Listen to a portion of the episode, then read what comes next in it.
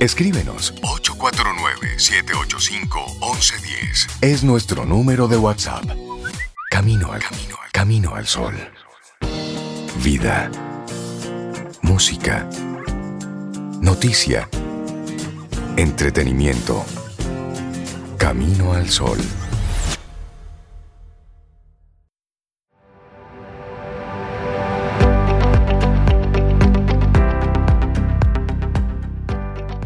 Te compartimos una cortísima, cortísima frase de Buda. Casi no existió de tan corta que es, pero escucha, nunca actúes sin reflexionar. Potente. Vas a hacer algo, detente, piensa, reflexiona. Y hablando de pensar, de reflexionar, sé que hay una persona que se toma muy en serio estas conversaciones de cada semana en nuestro programa. Y se trata de Richard Douglas. Buen día, ¿cómo estás? Buen día, chicos, ¿cómo están? Qué bueno escucharlos. Igual. y que me escuchen los caminos al sol oyentes. Ay, sí, sí. Richard se lo toma en serio y muy personal. Sí, porque él le dedica, él le dedica horas a este segmento porque él tiene que ver películas, analizar, ver varias y luego elegir, sobre cuál, va a hablar. Sí, sí, sí. Así que, Richard, en tu opinión personal de hoy, ¿cuál es tu oferta? Mira, sobre todo esa parte que dices y que ustedes hoy promueven tanto, que es prestar atención.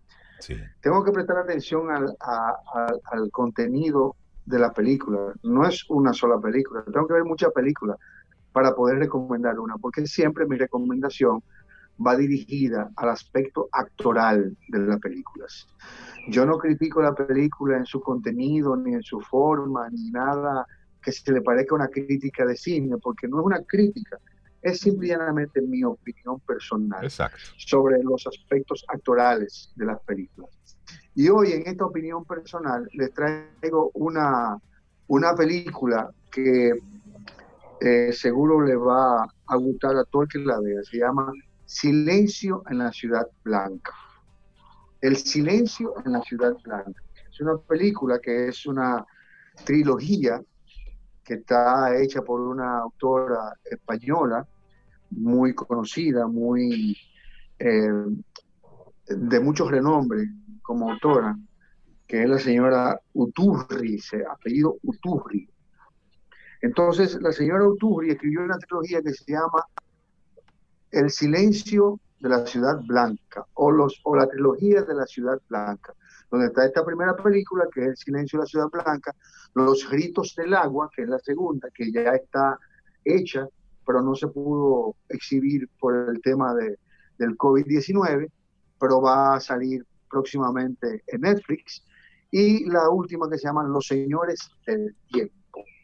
Esta película eh, es una película que está ambientada en, una historia de unos crímenes que ocurren en una ciudad en España. Son unos crímenes muy estudiados, muy analizados y que siempre son en pareja.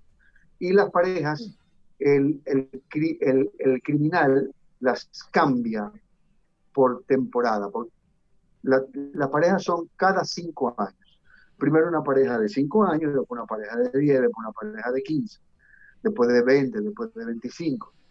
y cada 5 años empieza su trabajo de criminalidad en esta ciudad. Buscan un investigador especializado para, para investigar este crimen que al final lo toca en lo personal porque el, el, el criminal no solamente se enfoca en él, sino que también se enfoca en la esposa del criminal, que termina siendo una mujer que está involucrada con la policía. Sin dar más spoilers, es una película excelente, con actuaciones impresionantes.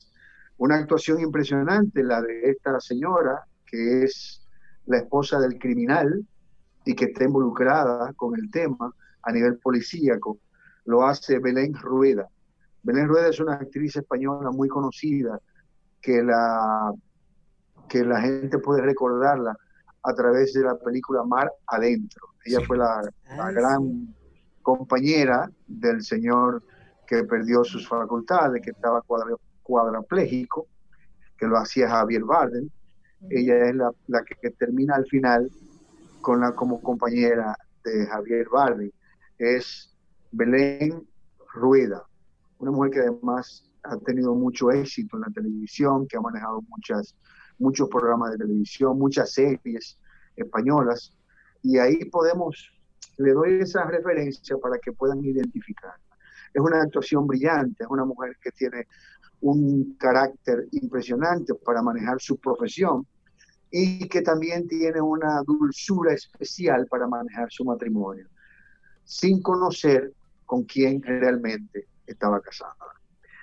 Después de, de Belén Rueda está Javier Rey. Javier Rey es un, es un actor español que no conocemos mucho su, su, filmografía porque son series españolas o programas españoles, pero hace del inspector que buscan especializado para, para investigar los crímenes y hace un trabajo excepcional, un trabajo dedicado, un trabajo muy eh, manejando de manera intrínseca el valor del, del, del, trabajo profesional policíaco.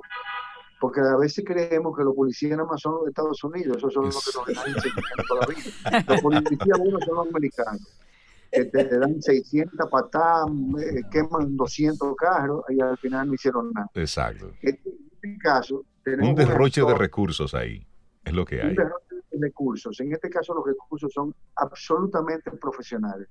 Son derroches de caracterización. Una muy buena actuación de parte de este eh, Javier Rey. También está Itziar Ituño.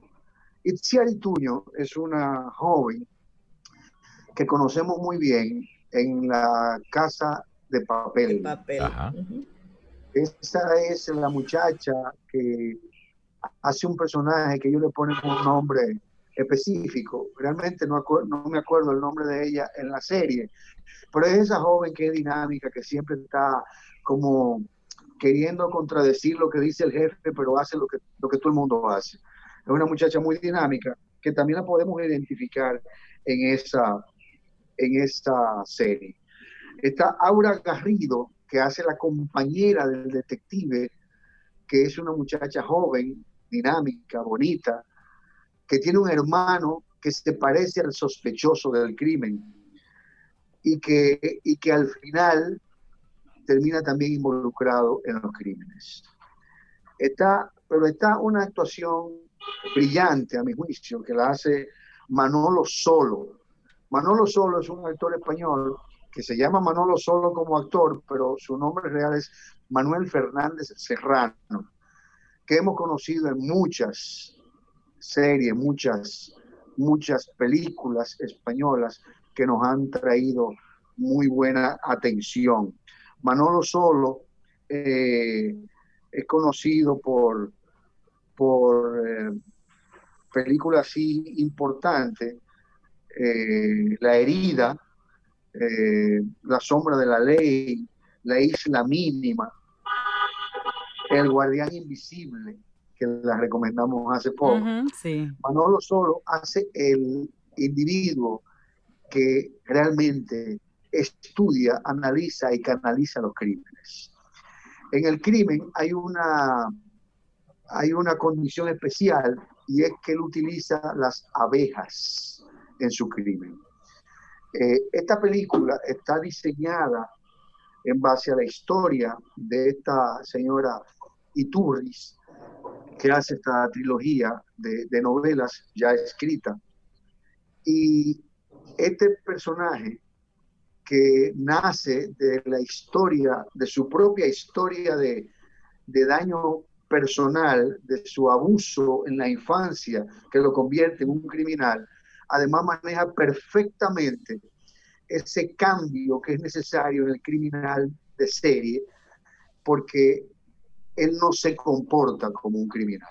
Él se comporta con todas las características que tiene un hombre normal.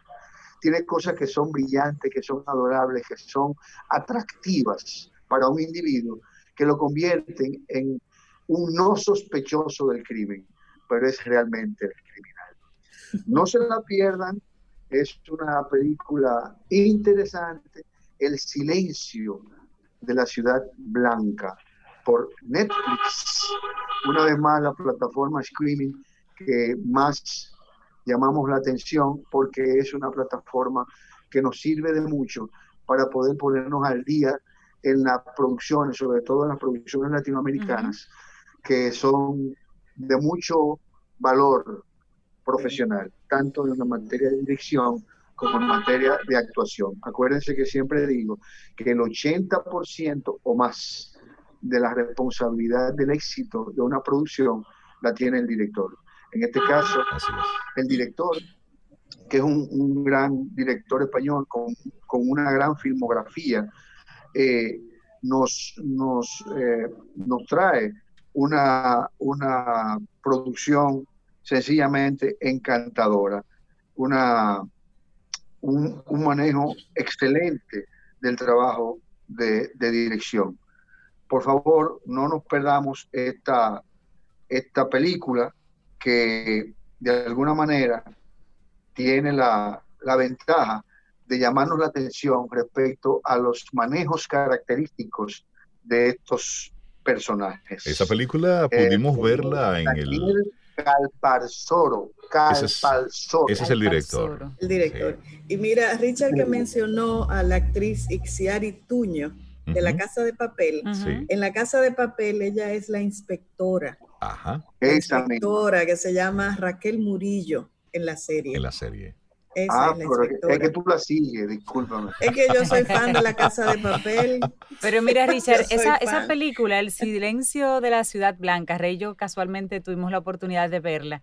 Y, y, no minimizaste nada de lo maravillosa que es. O sea, esa es una de las películas que tú la ves y cuando terminas dices, no, pero, pero yo la puedo ver otra vez. Tú terminas de verla y tú dices, otra, otra. de las, del tipo de películas que tú quieres ver más. Ten pendiente los gritos del agua. Va a salir próximamente. Ellos la prometieron para el 10 de junio. Supongo que parece que la pusieron para julio, esperando un poquito más el tema de las fases de la pandemia pero yo igual va a estar en Netflix. Los gritos del agua es la segunda de la saga. Para darle seguimiento. Richard Douglas, con Maravillosa tu película. opinión personal. Nos gustó muchísimo y es más, vamos a volverla a ver. No dejen de verla, señores. Esa es una excelente recomendación. Que tengas un excelente día. El, silencio, de la ciudad blanca. De la ciudad blanca. Por Netflix. Netflix.